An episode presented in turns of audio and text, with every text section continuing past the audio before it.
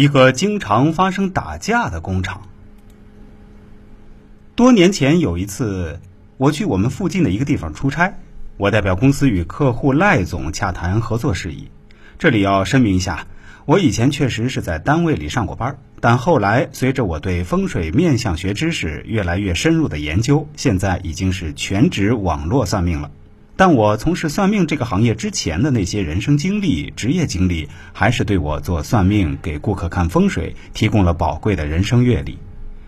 当时我很荣幸得到了赖总的盛情款待，酒桌上觥筹交错，酒足饭饱之后，赖总知道我对风水有研究，自然把话题引到风水上。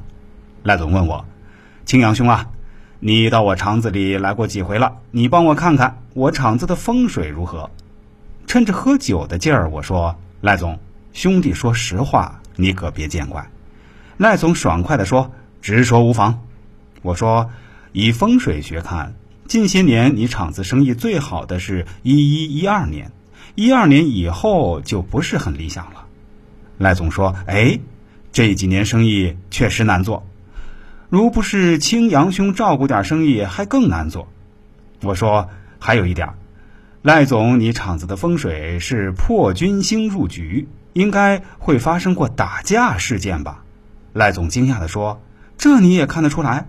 我说：“从风水学上看，应该会有此应试。”赖总说：“不瞒兄弟，有件事儿确实把我弄得焦头烂额，就是我们厂子扩建，新增了几亩土地。就这几亩地，政府与村民还存在土地补偿款问题。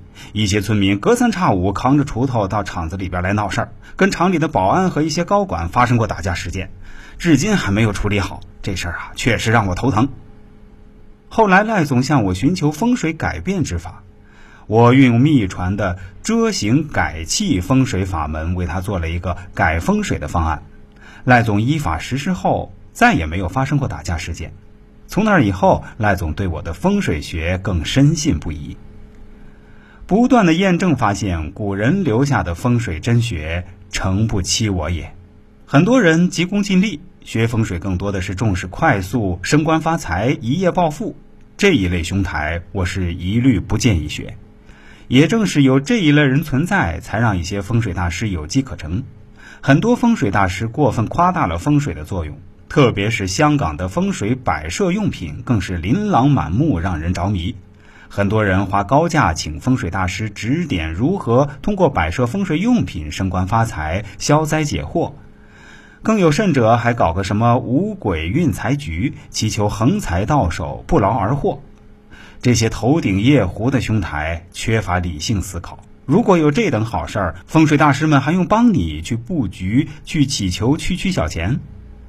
正确的观念是，好的阴阳宅风水格局能让你身体健康、精神振奋，能让你在工作事业上更有精力和激情去拼搏奋斗。你的工作效率会越来越高，更容易做出好的业绩，这才是真正的风水，符合自然法则的风水。